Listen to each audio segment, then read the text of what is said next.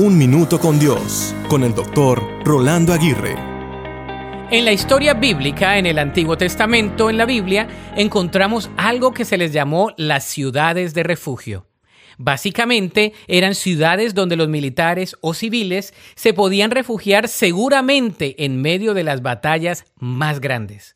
Una ciudad de refugio representaba un lugar seguro y estable en medio de la inseguridad y de la inestabilidad. ¿Cuál es tu lugar de refugio? Déjame decirte que hay un lugar de refugio muy conocido para el ser humano y se llama miedo.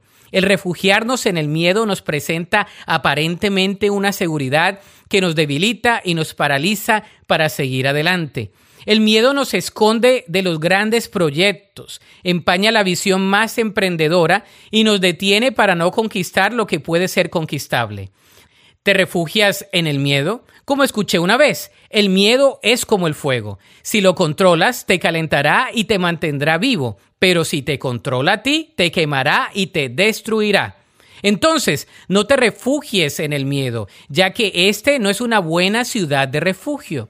Refúgiate en Dios. Él sabe llevar tus miedos, controlarlos y aliviar todas tus incertidumbres.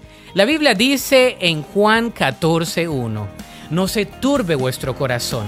Creed en Dios, creed también en mí. Para escuchar episodios anteriores, visita unminutocondios.org.